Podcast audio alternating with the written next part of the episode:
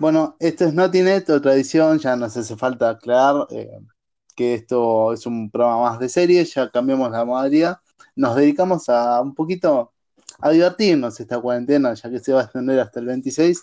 Por lo menos eh, vamos a hablar de un tema medio confuso, algo que, no, todavía no quedó muy en claro lo que es el mundo cine- cin- cinematográfico de Marvel, disculpen. Eh, así que acá estamos para ayudarnos, acá estamos para que se claven más de 21 horas, eran que eran, duran todas las películas juntas con las series. No Sí. sé, Gusti, vos qué. Eh, creo que si no mal recuerdo hay 23 películas más las series, ¿no? Se fue todo, se fue todo al carajo. Más las. Es mucho. Sí. Así que vamos a tratar de, de ayudar un poco a la gente acá a orientarlos con lo que fue el orden cronológico del estreno de las películas. Exacto, porque la primera fase fue una fase de prueba, fue una fase de rescate de la, de la compañía Marvel, porque estaba en quiebra, y la verdad es que no siguió ningún tipo de orden, fue un desastre. Exactamente. eh, y de hecho, que tal vez sí tenía un orden previsto, pero tal vez alguno, el mal momento económico los obligó a adelantar algunas películas, como es el caso de Iron Man 2, de la cual vamos a hablar en breve. Dale, Así que eh, arrancamos, ¿eh? arrancamos. Si no me equivoco, la- sí, la primera película fue Iron Man, ¿no? Iron Man 1, que fue la mejor película de Iron Man lejos, para mi parecer. Eh, después siempre. discutiremos si la mejor de la saga o no, pero eh, es la mejor película. Nada, la que yo veo y no me aburro. Claro, aparte es la que sienta las bases del universo Marvel, es la que te introduce un poco en el mundo y ahí empieza todo, el- es el, el principio del viaje. Exacto, ¿no? Y aparte es una película muy emocionante, más allá de lo que signifique ver como un, un flaco arma una armadura de la nada, creo que cuando sale ahí de la, de la, ¿cómo se llama? De la cueva, le da, le da el toque más especial del mundo. Te tengo una pregunta, Sí. pensala bien antes de responder, ¿eh? Mm. ¿Quién le dio más a quién? ¿Robert Downey Jr. a Marvel y a Iron Man o el personaje de Iron Man a Robert Downey Jr. que tenía su carrera en ese momento enterrada? Bueno, eh, creo que, creo que Iron Man, como personaje. Creo que lo Vos decís acomodó. Downey Jr. ¿Cómo? Vos decís Iron Man sal- salvó a Robert Downey Jr. Más de lo que él salvó a Marvel. sí, exacto, ¿no? O sea, más allá de, de la apuesta que hizo Marvel por el actor, eh, creo que lo encasilló bastante bien. O por lo menos logró encontrar un personaje que él puede interpretar, porque ah, esto es discutible, pero para mí sigue siendo el personaje en la vida real, con las actitudes, con las acciones que hace, como que ya compró el personaje. Eh, muy buena la respuesta, ¿eh? Porque es verdad, es verdad eso. Le dieron un papel, un guion a Robert Downey Jr. en el cual no tenía que, que salir de su zona de confort. O sea, es un papel que le venía como anillo al dedo. Sí, sí, sí. Y fue realmente el resurgimiento de un gran actor. Más allá de, de que ya había hecho grandes películas, como que el, el mundo se había olvidado de él. De hecho, yo ni lo conocía. ¿no? Claro, tuvo muchos años sin trabajar en, en Hollywood por, por sus problemas personales. Sí, problemas personales, drogas, eh, hay que decirlo, la verdad es que es uno de esos actores que es para analizarlo si se puede tomar como ejemplo o no, pero hoy en día es un gran referente para todo el mundo. Claro. Entonces, para poner en contexto, estamos en 2008, estamos hablando de Iron Man, un superhéroe desconocido para muchos que no eran ajenos al cómic, o que eran, mejor dicho, ajenos al cómic, con un actor que venía, no venía en un buen momento en su vida personal y en su carrera, y de una franquicia Marvel que se encontraba en bancarrota, ¿no, Ariel? Exacto, no, Marvel Comics, más allá de, de- de todos sus intentos que tuvieron, porque hay series previas a los 90, inclusive, creo que son de los 70, 70, 80, pero tampoco tenían grandes frutos a nivel comercial, porque se dice inclusive que Marvel no sabía hacer los negocios, como que no era dueño de sus patentes, y por eso mismo también se fue como desarmando como empresa y le salió barato a Disney por lo que terminó siendo. Sí, e-, es, increíble, ¿no? Porque estoy, me quedé en blanco pensando en lo que habrá sido ese momento. Creo que nadie, pero absolutamente nadie se esperaba que se terminara convirtiendo en el fenómeno en la que se convirtió esta franquicia del Marvel Universe. No, es más, eh, inclusive hay gente que sigue negando eh, de que las películas de superhéroes sean un gran negocio. No sé si locos. Eh, a, los grandes directores, no, no quiero tirar nombres porque la verdad es que no me acuerdo cuáles precisamente habían dicho que siguen siendo películas que no son afines a la realidad, que no son películas, de hecho, dicen algunos. sí, sí, hay muchas Scorsese, un gran director, uno de los mejores directores de la historia, la, la ha criticado duramente, pero lo que es innegable es el éxito que ha tenido. Sí, y a pesar de sus errores, porque como vamos a ir nombrando, tuvieron muchos errores de continuidad en, el tiempo y, la supieron remar, porque como, como producción la supieron remar. Remar, me gustó, eh, me creo que es la descripción ideal para lo que fue la primera fase. Porque como dijimos, arrancó con Iron Man, fue la película, y después eh, siguió El Increíble Hulk, que fue una película que no dijo ni nada, ni fu ni fa claro. A mi parecer. Pasó sin pena ni gloria. Eh, se estrenó el mismo año. Cuenta con un cameo de Tony Stark para que la gente empiece a maquinar de. Hmm, acá hay algo raro. Apareció Nick Fury en la escena post de Iron Man. Iron Man aparece en Hulk y ahí empezó algo a moverse en la mente de la gente. Creo que eso es lo eh. más rescatable. Una peli que a mí me gustó, pero que es verdad, como dijiste vos, pasa pasa de largo, pasa desapercibida. Tranquilamente, si haces un maratón de todas las películas de Marvel, diría que te la puedes saltear con todo el dolor del mundo, pero te la puedes saltear. Es que yo, me, o sea, siendo fanático y todo, la película no la vi, ¿no? Y tranquilamente me vi toda la saga y no hubo problemas. No, igualmente la, fase 1 considero que fue un experimento y, y que no se puso interesante hasta la fase 2 que hasta ahí, hasta la fase 2 inclusive dudo un montón. Creo que el click fue, fue en la fase 3. Eh, claro, además, eh, algo que vamos a adelantar cuando nos toca hablar de los Vengadores, ocurre un, el primer gran, ¿cómo decirlo? El primer contraste o el primer gran tropiezo en el Marvel Universe de la mano del Increíble Hulk. Eh, sí, que tuvieron, que cambiaron el actor. Exactamente fue eso y después el otro tropiezo que no fue tropiezo porque de hecho le vino bien fue el cambio de compañero de Iron Man. Eh, que sigo sin saber el nombre no, voy a mentir. Es War Machine lo que pasa es que les comento a la gente yo miro muchos videos eh, más allá de todo lo que a mí me gusta miro videos de Marvel en YouTube y la mayoría de los nombres los tengo en español porque miro muchos españoles. Entonces War Machine le dicen en español. No sé si, si está bien en inglés o, como sea. Armadura ¿eh? de hierro o no. La realidad es esa. Eh, pero bueno, son cosas que pasan, gente. Yo, el español, viste, se te pega, mucha serie española, muchos diálogos así, bueno. En la cuarentena, otra cosa, no escuchas hablar a mucha gente y es lo que pasa. Peor hubiera sido algo como las flipantes aventuras de los Vengadores. Exacto. El otro día, y esto, y esto no va porque no es parte del, del ¿cómo se llama? De la línea temporal del UCM, es eh, Deadpool. Deadpool en español le llaman masacre. Ah, por favor, qué dolor de, qué dolor de eso. O sea, imagínense comprar un cómic de masacre. No te creen ni mogolla de que estás, leyendo Deadpool. Pero Ay, Dios, qué desperdicio, ¿eh? ¿eh? Bueno, continuamos con la línea entonces. Sí, volviendo a la vida normal y habitual. Creo que después, si no me equivoco, sigue Iron Man 2, ¿o no? Sí, señor. Sí, señor. Bien, estamos mucho mejor. Eh, Iron Man 2, que fue buena, a mí me gustó el principio, va, de hecho la trama pero como que le faltó ese algo. No sé si a vos te pasó lo mismo. sí, y más el enemigo.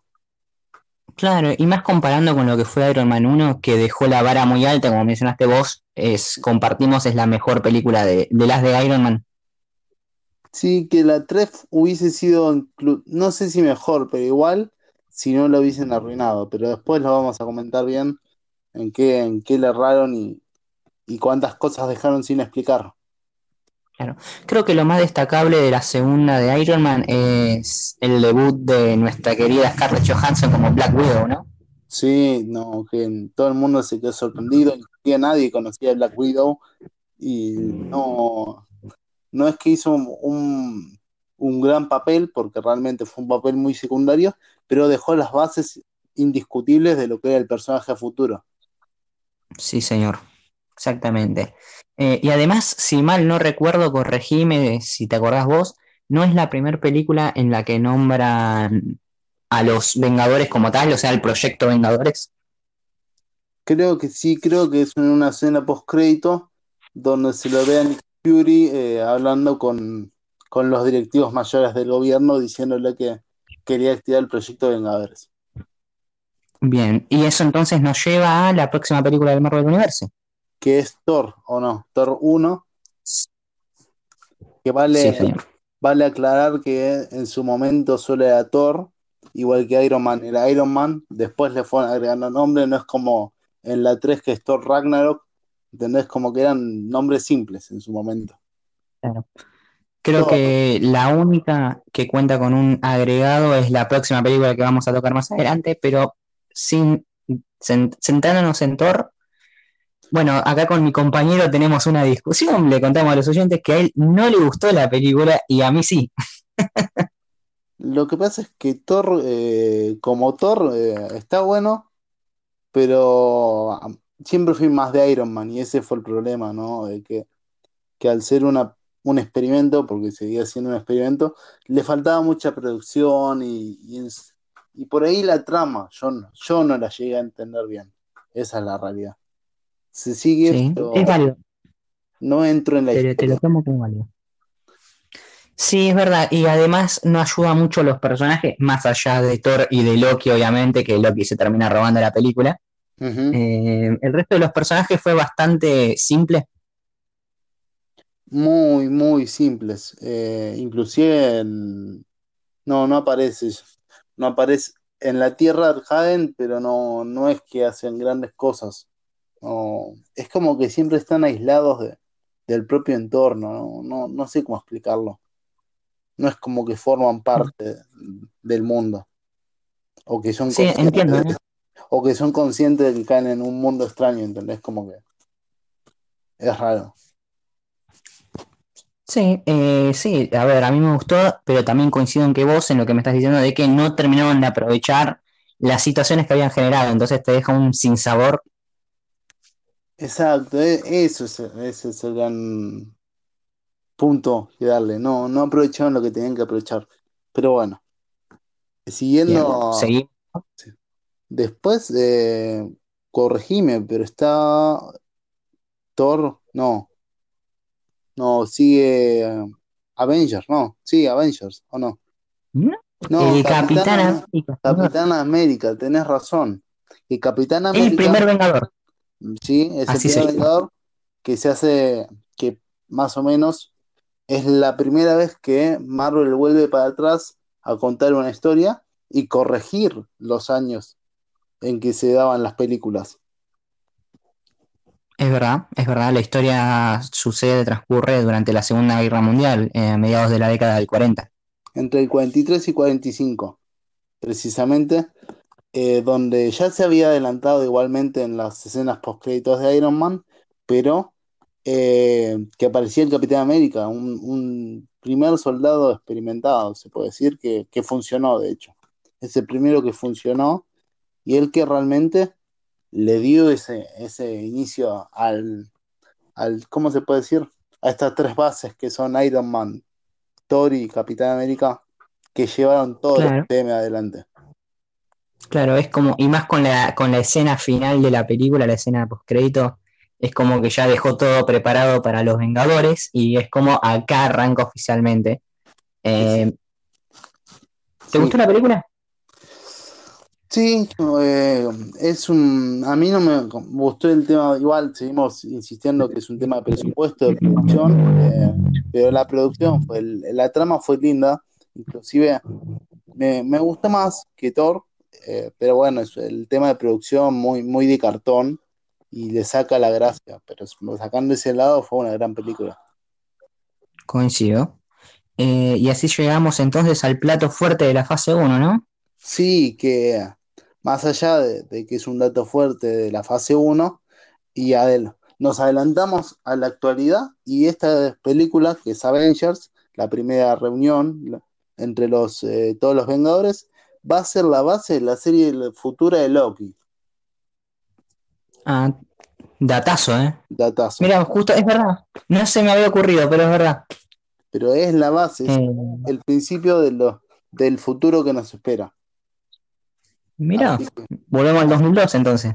Sí, así que más allá de que haya sido una película más o menos, que, es bien, fue una gran película porque, bueno, uno venía con, las ansias de ver a estos personajes juntos, no dejó de ser una película de superhéroes. No, no se robó en lo que sería, fue una más, más allá de, de todo. No sé qué opinas vos. Sí, a ver, una gran trama, eh, no es una gran trama. Eh, es una película que necesita mucho de los personajes que ya habían, la Trinidad, como la mencionaste vos, Iron Man, Capitán América, Thor, por ahí venía el plato fuerte. Era él por primera vez reunirlos a todos. A nivel guion, a nivel trama, claro, y Hulk. A nivel guion, a nivel trama, eh, no es muy espectacular, pero es una película así muy emotiva. Claro no sé, corregime, pero creo que es la primera vez en donde se empieza a tocar la parte de Hulk con Black Widow. En el momento tipo como cuando se empieza a dar la historia de verdadera Hulk, se puede decir, la que se intentó dar entre todas las películas que participó. Sí, sí, la de Bruce Banner. Y todos sus problemas, los problemas que le, que le, trae, que, le trae que nos lleva a ser Hulk. Exacto. Contémosles a la gente, Hulk, nunca tuvo esa, más allá de esa película que pasó desapercibida, nunca tuvo una secuela o nada por el estilo, porque las patentes no pertenecen a lo que sería Marvel Studios, pertenecen a lo que es em, Universal y obviamente que como buena empresa Universal le quiere sacar todo el crédito a Marvel en cuanto a dinero y no le conviene a Marvel hacerlo. No. Claro es demasiado, era demasiada producción en su momento, entonces eh, lo que hicieron y lo que le permitía a Marvel, como creo que es dueño de un 25% del personaje, es crear una historia en segunda, en segunda, ¿cómo? Ayúdame, Agustín, ¿cómo se dice? En segundo plano, ahí está. En todas las películas. Sí. Y creo que lo que nos deja los, los Vengadores, que es la escena final de la fase 1, porque finaliza, es la aparición de Thanos. La, sí, que, es otro actor que también se cambió. También, pero pasó desapercibido porque, por el maquillaje. Era, sí, porque utilizan de, de este eh, DGI, que es el sistema de que te cambian la cara o te, te rejuvenecen o te modifican la cara, así que no, tuvo, no tuvieron ningún problema. Pero bueno, también hubo un cambio bastante drástico de último momento, donde bueno, tuvieron que adaptar Thor 2 o no para arrancar la fase. Claro, eh, la, frase, la fase 2 arranca con Iron Man 3, antes que nada. Ah, tienes razón. Eh, ¿Con qué película polémica, no? Terminó siendo todo. A ver, es una buena película, pero sucedió ese tema con el mandarín, que es por excelencia para los amantes del cómic el, principal villano, el némesis de Iron Man, y acá lo convirtieron en un actor de comedia y, generó mucha bronca la película por ese lado. Una buena película. Sí, muy buena. A mi parecer, eh, más allá de, que no cerraron muchas cosas en, lo que conlleva la trama de la película, porque esto ya no es spoiler, pero para el que sabe, la trama va en que eh, hay un enemigo que odia a Tony Stark y hace experimentos con genética de plantas y los inyecta en humanos. Eh, algo que no se explicó mucho fue cómo Tony Stark salva, salva a Pepper de esos experimentos que ya había quedado dañada. Es cierto, es cierto. Por eso se espera que en algún momento, eh, ya que vuelven para atrás en la fase 4, lo expliquen. Se espera, no, no hay nada confirmado. Creo que, creo que Marvel quiere que lo olvidemos, pero bueno, eh, más allá de, No lo vamos a olvidar.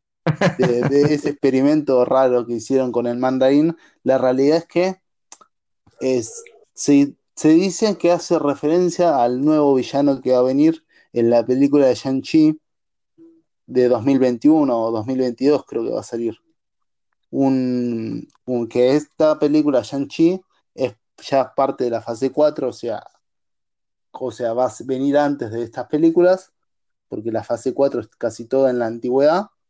Entonces, eh, Shang-Chi es un eh, superhéroe asiático. Mira. Básica- básicamente, Con la Eh, diversidad.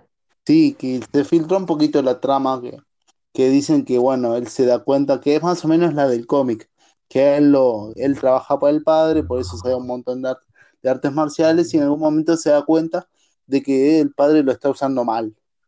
Y el padre resulta ser el mandarín. Entonces, bueno, ahí como que arregla, arreglarían el claro. problema. Hay una conexión directa entonces entre Iron Man 3 con esta película que, que va a ser parte de la fase 4. Exacto. Igual que, igual que dicen que Black Widow, la que va a salir, va a tener conexión con Iron Man. Bien. No, no, pero no hay Eh, nada confirmado. Recuerden que todavía no está, está en postproducción, nadie la vio, no solo los actores, entonces bueno, no. Son dos rumores que se dicen. Bien. Eh, la próxima que sigue, a ver, voy a ser honesto, no pienso desperdiciar palabras para la próxima película que sigue. Creo que con, eso lo digo todo, así que te dejo que vos des la opinión sobre 2. Thor 2. Un mundo oscuro, ya empieza a tener nombres especiales. Película donde creo que lo más fuerte que vivimos fue la muerte de Loki, que no murió. Y que por todo eso nos creímos que fue una gran película, pero no lo fue. Lo mejor de la película en realidad no pasó. Exacto, entonces eh, básicamente fue una película medio pelo, no. Así como Thor no me había gustado, Thor 2, eh, una más. Te hace, te hace gustar Thor 1 de lo, de lo mala que fue. Exacto, no, no, no. Dicen, dicen eh, que, que Thor inclusive cuando inicia la película usa el máximo poder que tiene el personaje en los cómics, que es como tirar el martillo al piso y lanzar rayos para todos, para todos lados, pero no, nada creíble. Inclusive los enemigos de Thor nunca fueron fuertes. No sé qué opinas vos. Sí, es como, cla- claramente fueron lo- los villanos rellenos que pasan con más pena que gloria. Ujú. Onda, no se trabajó en esos villanos, No, no se les buscó dar una historia. Como si se le dio a Loki, en este caso a estos villanos son todo lo opuesto. Eran villanos porque sí. Sí, inclusive no, o sea, yo- a mí me hubiese gustado que hagan, que hagan aparte, un- como vayan desarrollando también los, los villanos, sin extenderlos tanto, obviamente, pero que los vayan desarrollando y que vayan mostrando un poquito de, de interés en eso y que no se centren tanto en Loki y que de golpe nos sorprendan como hicieron este año con la, con lo que es Loki. Sí, señor. O, sea, Eh, hubiese estado mucho mejor, hubiese tenido mucho más que, que hablar, de hecho, ¿no? Porque no podemos, no podemos ni siquiera hablar de lo que fue Thor 2, ¿entendés? Como que. Sí. Entonces, para resumir, el arranque de la fase 2 del universo Marvel fue bastante decepcionante hasta que llegó esta película que vas a nombrar. Capitán América, Soldado del Invierno. Sí, señor. Peliculón. Peliculón, no, la, la verdad es que fue una de las mejores películas que, que pude haber eh, visto, ¿no? O sea, esta y, y la próxima del Capitán, la próxima del Capitán América fueron ideales, eh, no sé, donde se notó que realmente creo que Disney empezó a ser dueño de Marvel, ¿o no? Eh, sí, no solo a nivel efecto, sino también porque se empezó a trabajar más en lo que fue el guion. Si mal no recuerdo, esta es la primera película que dirigen los hermanos rusos, que después de esta película fue tan buena que le dijeron van a ser los, van a estar a cargo de todas las películas que se vienen ahora, que fueron los que dirigieron, sin ir más lejos, eh, la, la tercera y la cuarta de Los Vengadores. Exacto, no, fueron algo, algo que realmente estuvo muy bien hecho, ¿no? Así como te digo, a mí me gustan las historias antiguas, por ende era muy, muy rebuscado el... Volviendo y retomando de nuevo porque nos perdimos, eh, hubo un corte acá intermedio. Eh, estamos hablando sobre lo que es El Soldado del Invierno eh, y básicamente para mí fue la mejor película. Creo que tuvo la mejor producción y, los hermanos Rousseau, como decía Agustín antes, eh, le dieron ese toque especial como lo es las próximas de Avenger. Que no, que por eso mismo, inclusive, no sé qué opinas vos, que, fue la siguiente película, Guardianes 1 pasó muy, muy desapercibida, ¿no? Pero raro. Como que fue otro estilo nos encontramos con la película más extraña de los superhéroes en los últimos años. A ver, los Guardianes de la Galaxia en los cómics nunca gozaron de una gran popularidad, eran desconocidos para la mayoría y eran las aventuras de un par de alienígenas, un humano, un árbol y un, se me fue el nombre, un mapache, ¿qué sería? Yo soy Gru. Claro, eh. se me fue el nombre del mapache. Ay, a mí también, no puede ser. Pero bueno, un... y terminó siendo una gran sorpresa porque eh, creo que es la primera vez que experimentan con una película de comedia. Sí, no, tremendo. Igualmente, no fue mala película, hay que decirlo. Obviamente, para nada, si hubiesen tenido la producción que hubiesen tenido en la fase 1, era terrible. Pero eh, fue muy buena película, inclusive yo quedé muy enganchado con los Guardianes de la Galaxia. Sí, a ver, era una peli que no venía con muchas expectativas y terminó sorprendiendo y fue muy entretenida. De hecho, acá la curiosidad personal que tenemos con eso es que la fuimos a ver el día de mi cumpleaños. Casi de descarte, me recuerdo que la fuimos a ver y nos terminó encantando. Ariel casi lloró con Baby Groot. Sí, no, no, no. Le soy sincero, no uno se encariña. El, personaje lo desarrollan tan bien. Creo que realmente fue el mejor personaje de Groot, más allá de, toda la trama que, intentan hacer Groot como personaje, creo que lo hacen muy bien. Con Rocket, ahí me acordé el nombre del mapache. Ahí, está el mapache. Lo hacen como muy humano al árbol y eso es algo que no uno, uno no está acostumbrado. Entonces, bueno, se encariña, se encariña muy, muy bien con el pobrecito. ¿Quién hace la voz de Groot? Eh, Vin Diesel. Vin Diesel la hace y, no hace más que. Hace mucho trabajo, hay que decirlo. Se esfuerza mucho diciendo: Yo soy Groot, yo soy Groot, y yo soy Groot. Y se pasa toda la película: Yo soy Groot. Pero. Con, diferentes con, diferentes tonos, sí. La, ah, acá lo genial es el Rocket que, agarra y lo entiende. Eso creo que, le da el toque y, es lo mejor que pudieron haber hecho. Bien, sí, fue una gran, una gran película, ¿eh? terminó sorprendiendo y, terminó gustando, que era lo más importante es entretener a la gente y lo, lo consiguió. Y bueno, llegamos a la última parada de la fase 2, ¿no? Que sí, que fue el Avengers Ultron, realmente una gran película. No, no sé qué opinas vos. A mí me encantó, o sea, integraron todo lo que ya sabían y lo aplicaron, ¿o no? Sí, fue como una mezcla de todo lo que fue la segunda fase y, lo volcaron todo ahí. Eh, es una peli que sorpresivamente la crítica no la, no la recibió muy bien, pero sí los fanáticos. Sí, fue al, revés no, de lo que se esperaba, pero sí, fue una, una película muy, muy buena. Inclusive se arriesgó Marvel incluyendo a Wanda a Wanda y al hermano que en este momento no me sale el nombre, porque ellos son mutantes en los cómics. Y la patente importante los hijos de... Sí, a Fox. Claro, son los hijos de Magneto, el principal villano rival de los X-Men. Sí, que, que realmente eh, fue la inclusión de uno de los personajes que no se esperaban. Porque ni siquiera fue la forma en que se esperaba que se integre Wanda. Porque para el que no sabe, el- y yo tampoco sé mucho, pero por lo que escuché, Wanda es uno de los personajes más fuertes que existen en los cómics. Es casi indestructible y, la presentaron como algo débil. De hecho, como una niña, se puede decir. Sí, pero después se ponen a trabajar en eso. Y la verdad que me gustó eso, ¿eh? Ahora que lo mencionás, me gustó que no la hayan presentado con todo su poder, sino como una adolescente que se está descubriendo todavía. Fue, fue el toque de realismo, inclusive, que Sí. le dio. Usted fíjense, Y por y- fortuna para nuestro protagonista, ¿eh? ¿cómo? Por fortuna para nuestros protagonistas, porque si hubieran enfrentándose a Wanda con su máximo poder, al horno. No, sí, no hubiese durado la- ni la fase 3 ni la 4, no, obviamente.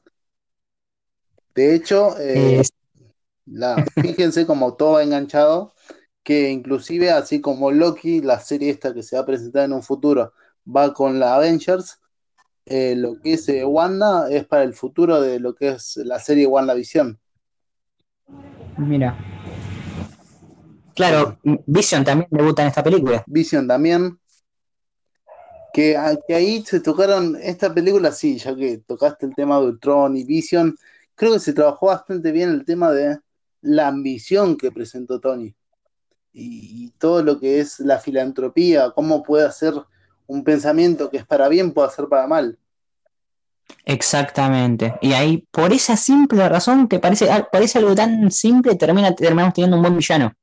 Algo de lo que tanto se le criticaba a las películas de Marvel hasta el momento. Exacto, ¿no? Y, y creo que Ultron, o sea, sería malo para lo que es el marketing, pero creo que podría volver tranquilamente. Sí, ¿por qué no? La verdad que sí. Onda, se le podría haber aprovechado bastante más. Claro, o por lo menos en, en las series en un futuro estaría bueno que lo integren como un otro experimento que salió mal o, o algo por el estilo, porque es un villano que, que realmente trabaja bastante bien y, y- y da como esa parte de, de humanidad, o sea, de, de lógica que por ahí no vemos los humanos. Claro. Eh, y bueno, la escena icónica después de créditos es el debut del famoso guante de Thanos, Obvio. su primera aparición. Sí, que ya, ya mostraba ahí a, a rasgos oscuros, porque no, no te mostraba mucho, lo que eran él juntando, ya creo que tenía dos gemas a esa altura. Sí, señor.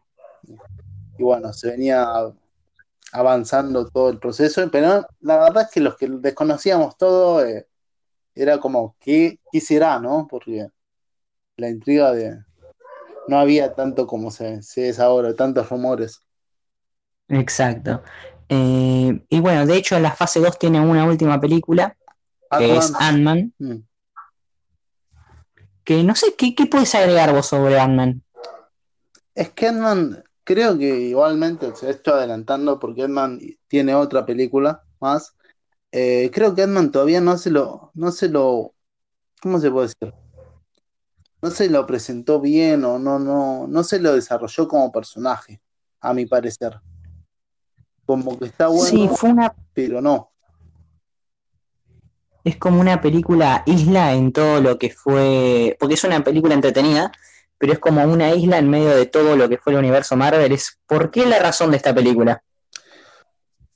Eh, porque después tenía que integrarse en lo que era Capitán América 3, si no me equivoco.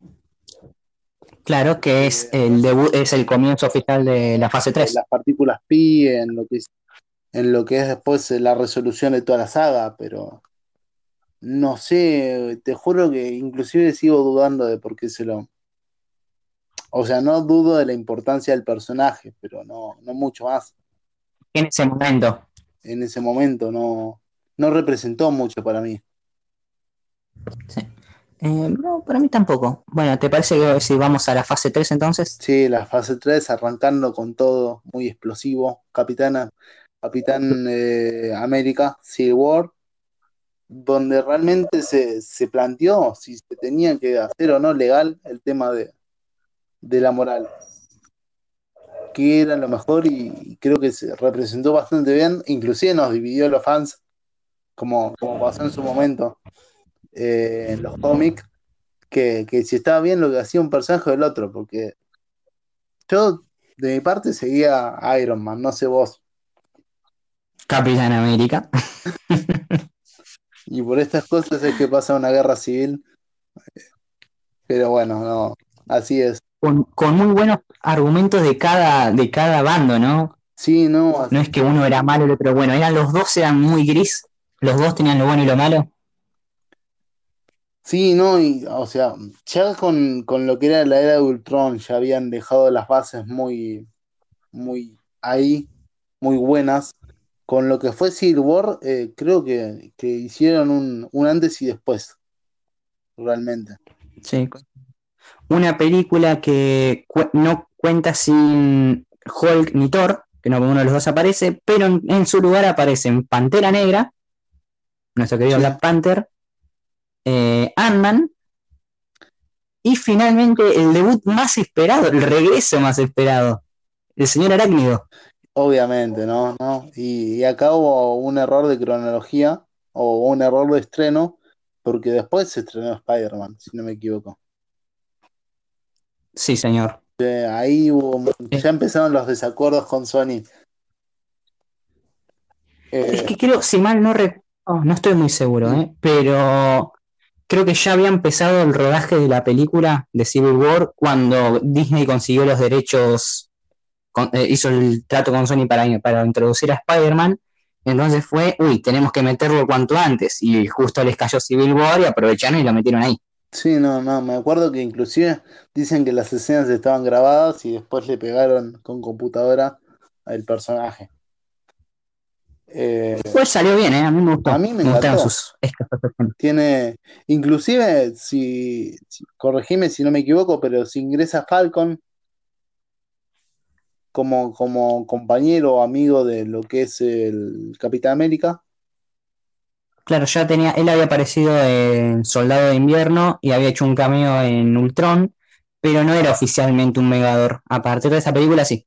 Exacto, ¿no? Y Fal Falcon, no sé qué, qué opinas vos, pero hasta el momento no había tocado nada de, de, lo que era la trama y en Civil War se ingresa con todo, como sale a defender su equipo.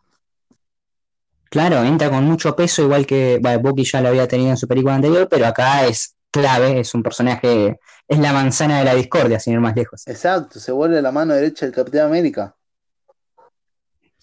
Sí, es, es, una peli realmente muy, muy entretenida que va mezclando y enfrentando a nuestros héroes con un buen villano, muy secundario, pero muy bueno. Uh -huh.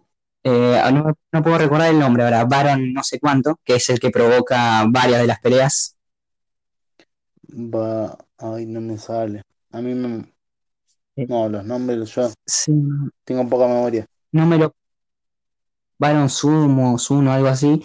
Que bueno, sin ir más lejos, eh, perdió a su familia gracias al daño colateral de una de las peleas de los Vengadores y desde ese momento estaba obsesionado con destruirlos.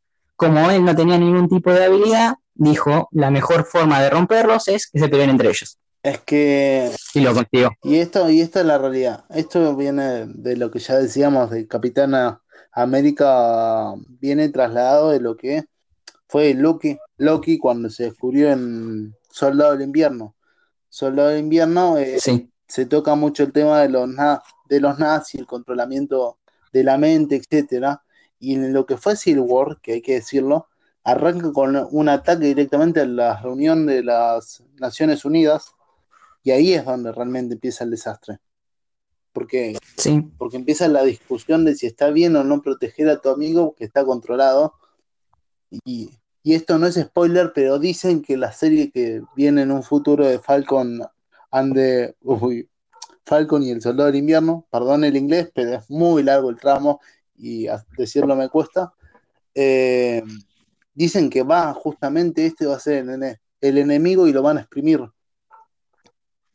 Dicen que Bien. es muy heavy esa serie. ¿eh? Eh, si sigue la línea de lo que fueron Capitán América 2 y 3, pero va a ser la serie por lejos de la que más me interesa, porque estamos hablando de otro nivel. De hecho, para mí, Capitán América, hablando individualmente, contiene la mejor trilogía, vamos a coincidir, de todo el, Marvel Universe. Sí, es la que más se, sostuvo o la que terminó por lo menos con el umbral muy alto. Sí. Y bueno, de este gran final continuamos con Doctor Strange. Doctor Strange, un personaje que tampoco se conocía mucho, se sabía y que existía, pero no, no, no mucho más. Eh, Doctor Strange es muy, muy interesante cómo tocan todos los temas, desde la perseverancia hasta lo que se puedan imaginar. Es una película realmente recomendable. Sí, muy disfrutable, la verdad, con no solo con los efectos, la trama, empieza a verse un poco más lo del multiverso, la hechicería, y es bastante entretenida, bastante colorinche la peli. Incluso con un actor que, que amo, ¿eh? a Benedict Cumberbatch lo amo. sí, no, no, es indiscutible el, papel que hace el, personaje. Pero hay algo que tiene muy especial la película esta, que es que cuando se puso aburrida, porque realmente todos, cuando empieza la pelea, la acción, agregan como esos toques de comedia que no quedaron mal. No. No. Me gustó a mí, no, no lo voy a mentir, no. Inclusive lo, me puedo llevar acá Doctor Strange 2 la quiero ver ya. me sumo, me sumo. No hay fecha encima. Qué lástima. Pero bueno, más allá de eso, después siguió Guardián de la Galaxia 2. Sí, señor. El 2017 que fue un año, a ver, vamos, nosotros vamos a, le estamos contando las películas en orden de, de estreno y no como fue cronológicamente, porque la película que le seguiría a Doctor Strange sería Thor 3. Pero antes, claro, antes se, se emitió, por así decirlo, eh, Guardián de la Galaxia 2. ¿Qué me puedes decir? Que Guardián de la Galaxia 2, para. Corregimos un poquito para que nos entiendan. Doctor Strange fue eh, en cronología, en cronología está entre el 16 y 17. Y lo que es Guardián de la Galaxia 2 es en 2014. Exactamente. Sucede antes de de Civil War, todo esto. Corregimos ese pequeño bucle, hacemos lo mismo que hizo Marvel. Eh, y respecto a esta película, estuvo linda, creo que se desarrolló bastante bien los personajes, pero a la trama le faltó algo. No, no sé, a mí me chocó mucho el final, Ariel, te soy honesto. Fue como la pelea final no me gustó. Por eso, no, a ver, se desarrolló bien. El tema fue cómo concluyó la película, que fue muy raro.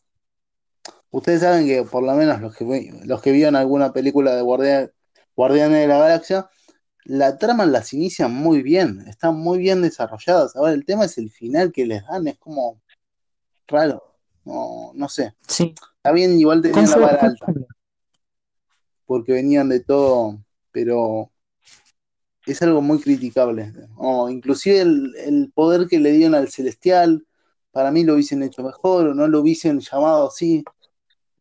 No, es muy, muy raro, ¿no? Porque inclusive si vamos a lo que es el futuro, los poderes que usa Star Lord, Lord, que es el personaje principal de los Guardianes de la Galaxia, no se vuelven a utilizar más. Claro. Eh, es como que no le dieron tanta bolilla a los guardianes. Sí. Que eh, siguiendo y adelantando un poquito lo que va a venir la historia, dicen que en un futuro van a tener realmente la importancia que se merecen. Y se merecen cerrar su trilogía personal con, algo grande. Se lo merecen realmente, porque fue una franquicia que su éxito estuvo en que lograron eh, sorprender como vos mismo lo anterior, la 2 llegó con una expectativa tan alta porque la primera fue toda una sorpresa. Nadie le daba dos pesos por esa película y terminó siendo una muy entretenida. Así que espero que, espero que les vaya bien con la última peli. Se lo merece ese reparto, esos actores. Es que igualmente de la próxima película vamos a hablar más adelante, así no peleamos nada. Pero sí, yo creo que sí, que tienen todo para hacerlo ya bastante le está yendo mal con el tema de producción. Hay que, para el que no sabía, se atrasó porque el director, bueno, se fue, volvió. Eh, ya cosas que comentamos en las, en las noticias, y que cuando se iba a empezar a grabar, cayó el tema del virus y se canceló la producción hasta el próximo aviso. Sí, una, una lástima esa. Eh, bueno, seguimos con el orden que viene entonces Spider-Man. Spider-Man Homecoming, eh, que fue una película que me gustó porque era un Spider-Man diferente, era algo que no esperábamos. Pero no es la gran película, lejos. Me hizo acordar mucho a lo que fue la fase 1. No, me la tiraste muy abajo. Yo hubiese dicho fase 2. Pero. no, no, pero digo fase 1 en el sentido de que no, nos, nos presentaron ahí un nuevo mundo, unos nuevos personajes, sin esforzarse mucho, sin una gran producción, fue como. Es extraña también Spider-Man 1. Y a costa de, un personaje ya, ya impuesto como es Iron Man. Sí, señor. Tal vez por ese lado vino, ¿eh? Porque todavía estaban muy frescos los anteriores dos Spider-Man. Y acá se nos presentó mucho a, Tony con una relevancia, ¿viste? Con una importancia muy mayor en lo que es la historia de Spider-Man y es como te deja una sensación de, ah, este Spider-Man es todo lo que es gracias a Tony, cuando no es así, pero te deja esa sensación. Es que es un Spider-Man sin previa historia, o sea, no, no te cuentan la historia de cómo sucedió que se volvió Spider-Man, porque bueno, ya era conocida, de que lo picó la araña, que pin, que pan, pero eh, también... de vuelta. Sí, es un Spider-Man que le aporta más a la historia de, de Iron Man que Iron Man a la historia de Spider-Man. Sí, señor, exactamente. Por eso también creo que nos encariñamos más, porque ayudó mucho a nuestro, al punto firme de la, de la saga. Sí, sería algo totalmente distinto si no hubiera contado con Robert Downey Jr. esa película. No, yo creo que no lo hubiese visto mucha gente. Eh. Lo, lo, mismo que la tercera, sin, sin entrar en spoiler, eh, mucha gente la vio por lo que significaba, no porque se esperaba mucho de esa. Exacto. Eh, bien, y seguimos con el final de la trilogía de Thor. Thor 3, sí. Thor 3, Thor Ragnarok. Que acá sí podemos entrar en debate. ¿Te gustó o no te gustó? No me gustó. La fui a ver al cine. Y de hecho, vos hace un momento mencionaste, ahora estoy tratando de recordar qué película fue. Ah, Doctor Strange que me habías dicho que en las escenas de acción te gustó, que a mí también, que en esa película eh, tirarán los chistes en medio de las peleas. Sí. Sin embargo, con Thor lo utilizaron mal para mí ese recurso. Fue como momentos demasiado serios. A ver, entrando en spoilers, eh, le matan al padre, le sacan un ojo, le están destruyendo el mundo. Y acá estaba este Thor comediante ya, lejos de ser el Thor que vimos en sus primeras apariciones, muy tonto, por así decirlo. Muy juguetón, no, no era lo que tenía que ser, no se lo no, no, estaba la seriedad del asunto. Eh, o sea, era el Ragnarok, era el apocalipsis para Asgard. Y, la película parecía por momentos de comedia. Eso no me gustó. Es que igualmente creo que es una cualidad del director, eh, pero porque inclusive sacó hace poco Taika Waititi, ayúdame porque Taika Waititi sacó una película que es una tomada de pelo, no es una tomada de pelo, pero es como que inclusive se toma en serio eh, de forma graciosa lo que fue la Segunda Guerra Mundial del lado de, Alemania. Entonces creo que es una cualidad del, director eso, pero que no fue bien Sí, sí. es como raro, ¿no? Thor Ragnar me deja, me deja raro. Presenta muchos personajes que ni siquiera se dijeron que van a seguir en un futuro. No sé, espero que sí, pero se dejaron como muy a la deriva. Sí, sí, sí, es, una película, a ver, no fue casualidad que se le hayan dado al director nombre difícil, que es verdad, ya tiene historia con las películas precisamente de comedia o polémica con comedia, y la verdad es que le dieron la película a él porque ahí Marvel Disney no tenía ni idea de qué hacer con Thor y dijeron, no funciona como personaje serio, vamos a hacerlo de comedia como los Guardianes de la Galaxia, Ant-Man, y para mí no le salió bien esa jugada. No me gustó. No, porque o sea, no explicaron muchas cosas. Fue, es lo mismo que a mí me pasó con, con Iron Man 3, que eran muchas cosas sin explicar. Fue un cambio radical. En Iron Man no fue un cambio radical, pero acá sí hicieron un cambio radical de lo que fue el personaje y, y fue, es raro. No, no, hay muchas cosas que Y se podían aprovechar mejor. claro, y para cerrar acá esta película, si vos te pones a pensar ahora, todos los superhéroes tienen una pelea épica, todos los superhéroes de este universo Marvel, todos tienen al menos una pelea épica, menos Thor. Exacto. Y si tenés un superhéroe como Thor y no y fuiste incapaz de darle una super pelea, es como no lo subiste, no lo supiste usar. No, bueno, eh, no sé, la verdad, espero, y esto es un, un spoiler entre comillas, porque ya, ya la mayoría lo sabe y ya lo vamos a hablar al final, que Thor 4 no sea igual, o que tenga ese toque de comedia, pero que realmente lo represente como personaje. Sí, sí, esperemos, con el regreso de Natalie Portman. Exacto, ¿no? Otra, que es una de las cosas que también eh, no explicaron en Thor 3. No, si bien lo hacen como, ay, no, nos peleamos, dice el Thor en un momento, pero no, nunca dijeron por qué, nunca dijeron nada. Simplemente desapareció. No, Su planeta necesitaba. no sé, se la comió. Pero bueno, siguiendo como viene la, la saga, en 2018 se estrena la película más halagada, mejor hecha y no sé cuántos nombres se le puede dar a Pantera Más Negra, premiada, más sí, premiada. señor, la más premiada. Tres premios Oscar, si mal no recuerdo no. Sí, sí, sí. Y, y es la que realmente levantó de nuevo todo, porque realmente con Thor 3 había caído bastante.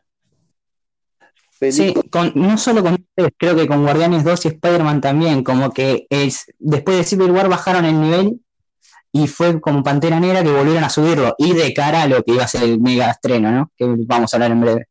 obviamente, pero Pantera Negra dejó muchas cosas que, que realmente no puedo decir que estuvieron mal. ¿Viste? Cuando así como decimos en las anteriores películas que hay cosas que no se aprovecharon, Pantera Negra creo que aprovechó todos sus recursos, más siendo un personaje que Sí, no era conocido, que sí estuvo en la, en la línea del tiempo, pero que no era realmente conocido su historia.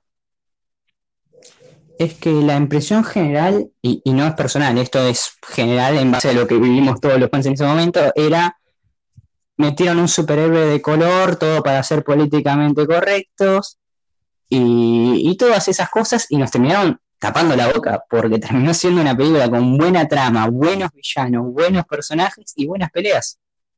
Exacto, no, no, es algo que realmente me gusta, me gusta y otra película que estoy esperando mucho es la 2, es la parte 2 que también se viene prometiendo desde que tuvo los tres premios, eh, pero no se había anunciado hasta este año. Sí.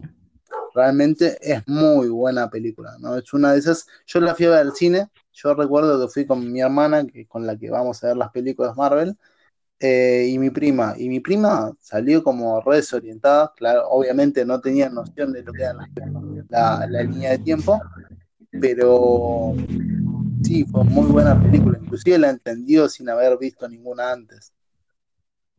Sí, Sí, es muy buena. Es, o sea, funciona de forma individual, de lo bueno que es. Exacto, no, no, no tuvo que dar explicaciones, no tuvo que haber hecho nada. Mirá que, volvemos a repetir, ya había estado en lo que era Civil War, y sin embargo no tuvo que dar esas explicaciones de por qué estaba ahí.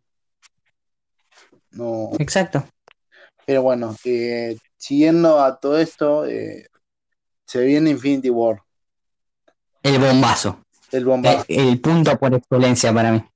El- Así como te digo que para mí la mejor película fue Soldado de Invierno, te digo que Infinity War para mí es la más espectacular. yo creo que dicen, mucha gente dice que no, porque bueno, eh, es cuestión de, de que la otra cierra, como lo es el Endgame, pero Infinity War para mí fue mejor película, o por lo menos tuvo más acción, o, o no sé cómo explicarlo. Como que Sí, te entiendo. tenía mucho más que el resto. Eh, Eh, sí, a ver, para, para explicarle a la gente, básicamente Infinity War y Endgame son una sola película, son una super película dividida en dos partes.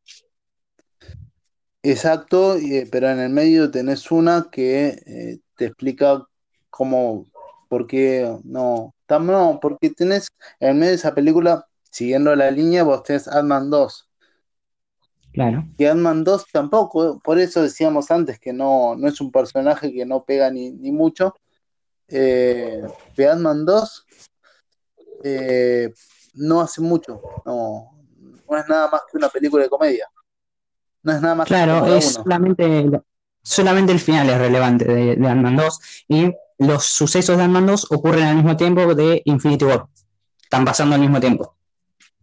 Eh, sí, si no me equivoco, sí. O era posterior a Infinity War. Por, mm. no, eran, eran en la misma línea al Civil War, eran posteriores al Civil War, por eso eh, él es, eh, y esto es spoiler, él estaba preso en la casa y no, no pasó ni nada, no, apareció ni se enteró de nada. Esa es la realidad. Sí. Eh, bueno, volviendo a Infinity War, qué, qué película espectacular, ¿no?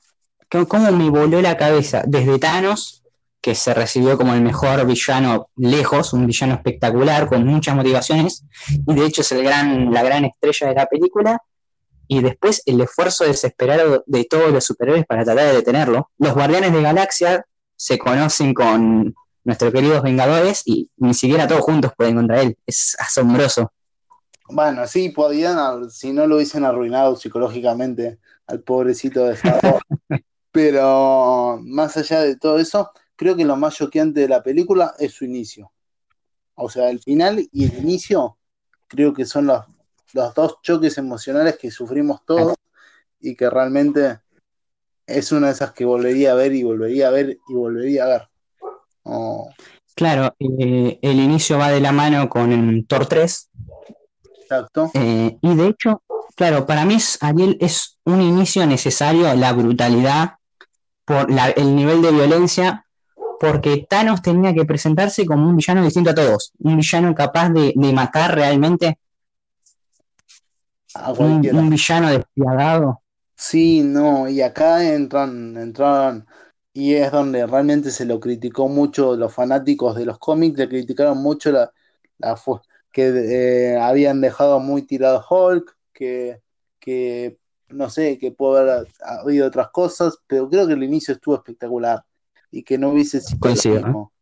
No, eh, sí, después podemos decir que, en el final de, lo que es la película no, no se representa. A Hulk lo dejan como muy estúpido, a mí no me gustó.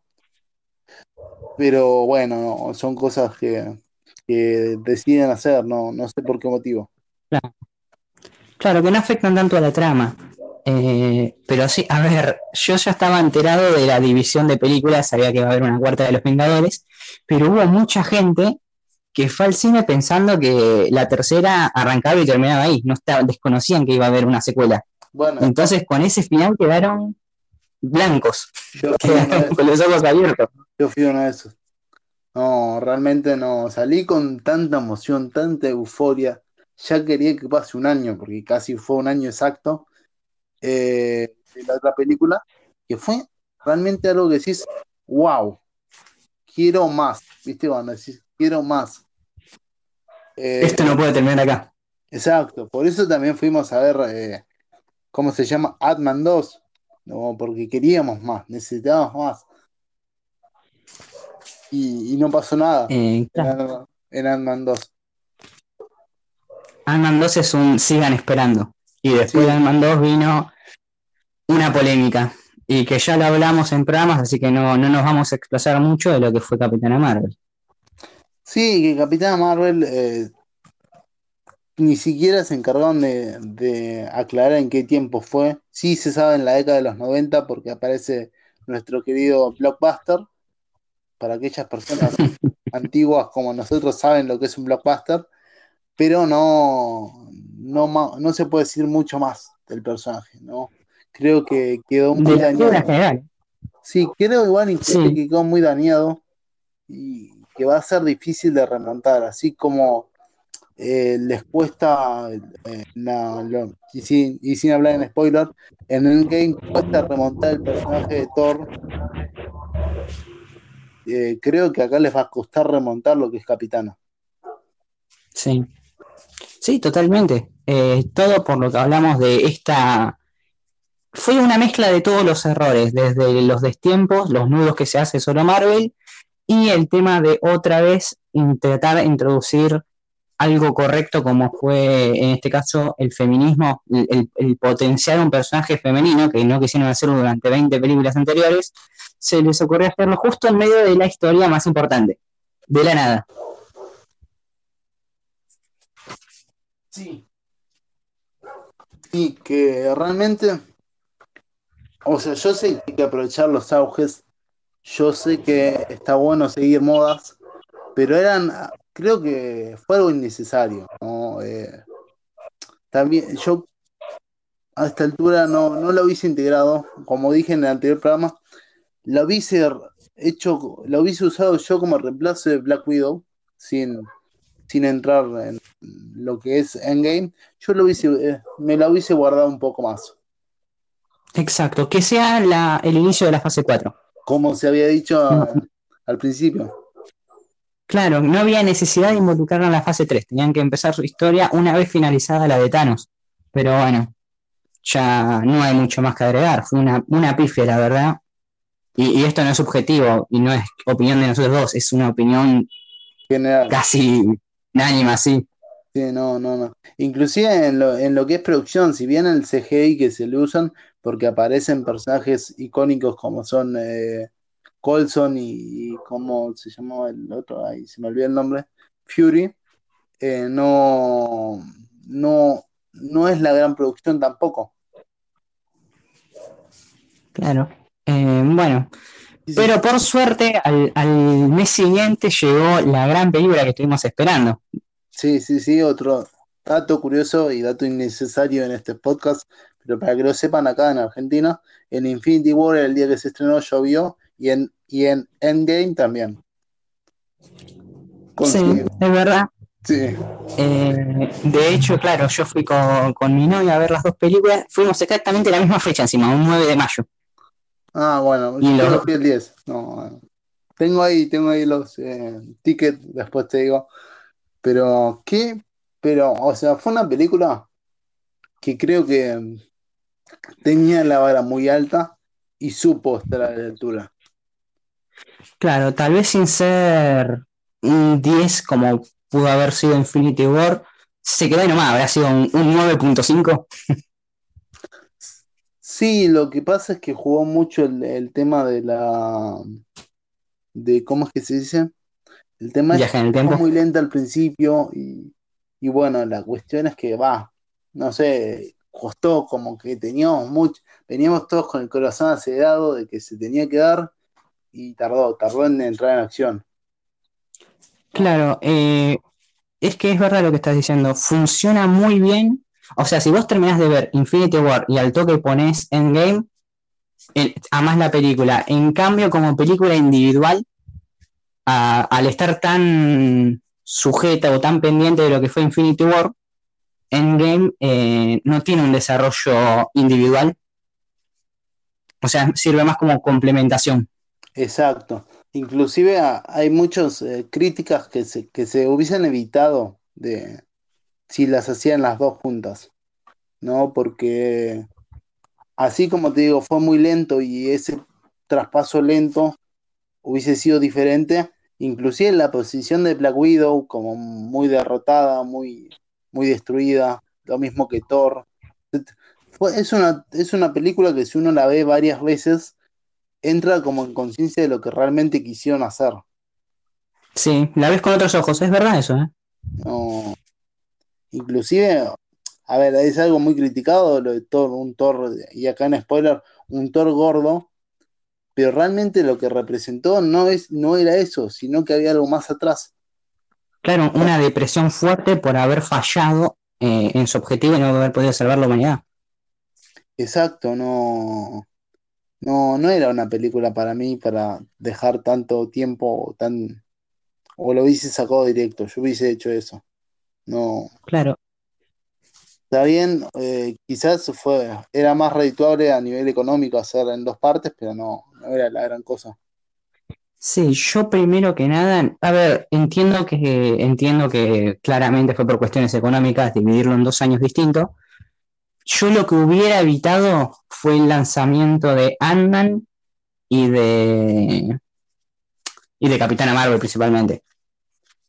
Yo creo que Capitana Marvel eh, fue en vano, no, no sé. Claro, Ant-Man entre todo te, está relacionado a la historia y tiene, a, a ver, es clave eh, para lo que es Endgame, ¿no? Inclusive Pero ponele ya- que Ant-Man, claro, se hubiera estrenado antes de, de Infinity War. Sí, sacando la escena post crédito. Claro. Sí, o, o algo así, no. No sé. eh, esto es algo que sí, realmente le erraron bastante. No, no hay que mucho que decirle. No, Claro, o sea, fue una buena película, hay que decirlo. Muy buena película. El final, eh, en- sí, pero acá entramos en spoilers. Si, si quieren, sí, habla tranquilo, habla tranquilo. apaguen el podcast, eh, pero el- la batalla final como que estuvo muy bien hecho, no, no hay que mentir, ¿no? Pero inclusive hay gestos que por ahí no hubiese hecho, o sea, por ahí sobraban, como es el traspaso del guante y la corrida. No, no sé qué opinas vos. Sí, a ver, hubo algunas escenas raras, de hecho estuvo la más criticada de todas, eh, que fue mostrar a todas las heroínas que estaban peleando todas en diferentes partes y como que se unieran todos para un plano y después otra vez se dividieron, que fue innecesario. Pero sacando eso, pudimos ver mucho del verdadero poder de Wanda, por ejemplo, que realmente le da una paliza a Thanos en un momento. Sí, sí, sí, no, realmente creo que, que Disney debería saber hacer mejor los mensajes subliminales. De hecho, lo sabe hacer y, no los aprovecha o tiene miedo de que no los haya.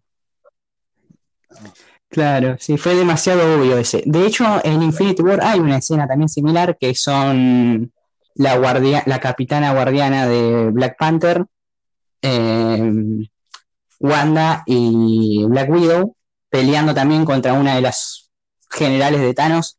Pero esa es-. Claro, aparte no fue forzado, fue algo espontáneo y a todos y todos lo amamos. En cambio en Endgame se le fue un poquito la mano. Exacto, en Endgame, no, o sea, lo más llamativo, más allá de, de los poderes y, y todo, fue que mm, Pepper se puso el traje de Iron Man. Y eso realmente ya lo dejabas ahí y dejabas al resto peleando y realmente dabas un recontra mensaje, ¿entendés? Sí, eh, el sacrificio, eh, ya que estamos en pleno spoiler, el sacrificio de, de Black Widow también, Exacto. para, para salvar a todo el resto, ¿no? Es, es, tiene muchos mensajes buenos del feminismo que no son forzados, pero bueno, lamentablemente quedan un poco opacados por los que sí son forzados. y, llevan a tachar y a demostrar que realmente quieren hacer algo que, que no es necesario. No, volvemos a la, a la a lo que dijimos antes. Si, si ya están bien armados los guiones, estás haciendo las cosas bien, no forces las cosas. No, fácil, sencillo. No, no, que no te dejen llevar, le podría decir a las hermanas Rosa, que Disney no te manipule, pero bueno, no, son tendencias, gente, son tendencias y, y esperemos que, que las próximas veces sepan, so- sepan hacer bien las tendencias, ¿o no? Claro, sin forzarlas, que sean, que dejen que sea, que se den solas, por así decirlo, que se den de forma orgánica, que no, no hay que apurar nada. El Sí. mensaje está, lo conocemos todos, no hace falta mostrarnos en la cara. Exacto, ¿no? Inclusive creo que, que la gran prueba fuerte que van a tener es, es si esto adela- adelantándonos en el futuro o yendo al pasado eh, con los Eternos. Dicen que los Eternos se vienen con muchos mensajes de, de ese estilo y espero que realmente no los arruinen. Y no, no. Eh, Pero bueno, pero para bien, terminar la fase 3, eh, nuestra querida fase 3, tenemos le- Spider-Man lejos de casa. sí. ¿Qué, qué puedes No tengo mucho que comentar yo de esa película, ¿eh? No, no, no querés esos lentes para tirar misiles desde el... Están buenos. Yo quiero los lentes. No voy a mentir. Me gustó, me gustó el personaje de Misterio y el final sobre todo, pero pero bueno, como que sigo esperando algo más de, de Spider-Man que le den un poco más de, de fuerza al personaje que para mí está llamado a ser el próximo líder de los Vengadores, sin más lejos. Sí, eh, yo creo que debería ser el más lejos. De hecho, y acá entramos en, en gran debate, creo que, que fue eh, armado para eso. Por eso es que el- ese compañero de Iron Man y nos hace sentir tantas cosas en, en lo que es Infinity War, pero no sé qué va a pasar con los acuerdos con Sony. Eh, es algo que me preocupa bastante. Creo que le preocupa a todos, incluyendo a Tom Holland, que, que ya hablamos del esfuerzo que hizo para que, que se mantenga la alianza, porque si no, al demonio con todo. Lo que sí podemos, ahí acá vamos a jugar un poquito de, y saliendo de lo que son la línea temporal de Marvel, eh, y yendo más a, a futuros estrenos. Si yo creo que serán en próximas negociaciones entre Marvel y Sony porque quieren, y hay fuertes rumores, de que quieren incluir a Mark Murdock, Daredevil, en lo que es Spider-Man 3. Sería tremenda incorporación, ¿eh? Daredevil es uno de esos superhéroes muy infravalorados, que de hecho la serie que hizo Netflix es muy buena. O sea, es un superhéroe con mucho potencial, pero que no se lo termina de, nunca de aprovechar. Y dato curioso de la serie de Netflix es que era la de las tres o cuatro que tenía Netflix a su, a su nombre, era la que menos presupuesto tenía y, y- y fue la mejor, Sí, lejos. sí, de hecho yo vi, vi el resto, eh, vi Jessica Jones, eh, ah, se me, se me fueron el nombre de los otros dos. Tenés eh, Iron Fist y el negro. Luke Cage, creo que. Luke Cage, ahí está. Que Luke Y no me gustaron, ¿eh? ni idea. Jessica Jones es muy lenta, está buena, eh, pero es demasiado lenta. Sí. Inclusive en la última temporada, no sé si la viste completa, pero No, como no que, sé. que pierden el, el hilo, no, no sé.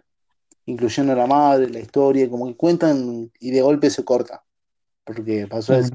Que se deja de Claro, la- la cancelaron. Sí, Cancelaron todo, todas esas series. Sí, no, que la única que está en duda si se va a integrar o no es la de Daredevil, que ojalá que sí. Casi que está confirmado el mismo actor, pero bueno, hasta diciembre no se podrá confirmar nada. Pero bueno, mira, qué, qué buena, qué buena noticia me diste, ¿eh? De que sea un posible aliado para Spider-Man 3, que recordemos va a necesitar toda la ayuda posible para, para sus próximas películas porque se le viene complicado el panorama. Mira, mira, así como rumores de las próximas fases, más allá de lo que es la próxima fase 4, ya previamente anunciada, tenés eh, Dark Avengers, que dicen que va, que se va a formar de a poquito en Spider-Man. Bien. Dark Avengers que deberían estar formados por el, ¿cómo se llama el enemigo este de Spider-Man 2? Eh, el Águila, no, Halcón, no. Bueno, el, el que quedó preso. Se dice que Morbius, que se va a estrenar dentro de poco, o que se iba a estrenar dentro de poco, va a formar parte de ese equipo. Por eso, por si, si alguno vio realmente lo que era el tráiler de Morbius y presta atención, aparecen personajes así, se cruzan. Se dice mucho que el Duende Verde.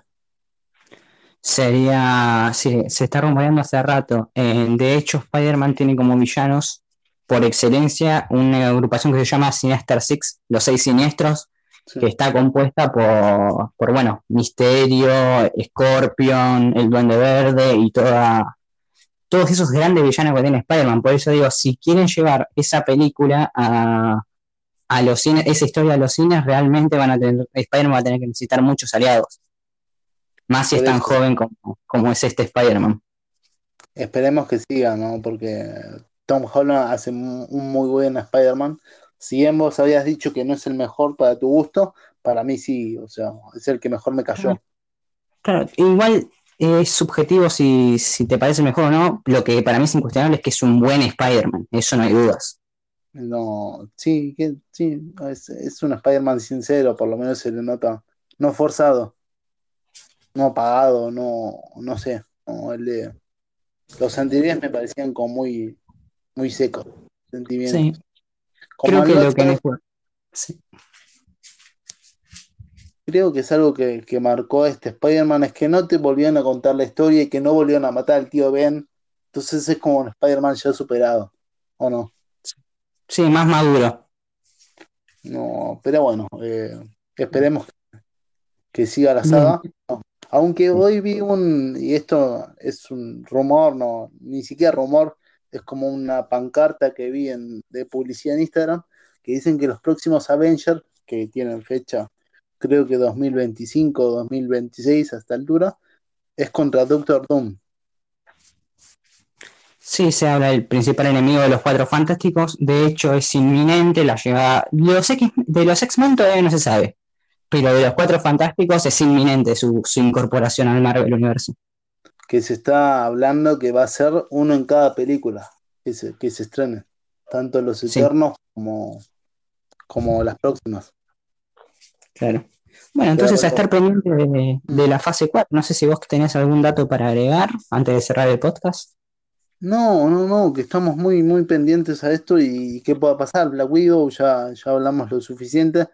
Lo que creo que va a ser, eh, si querés lo podemos comentar, pero creo que en la- ya en los podcasts, podcasts anteriores ya habíamos dicho bastante y, y no, no queda mucho más que decir que esperar a ver qué, con qué nos sorprenden, porque realmente es un reinicio.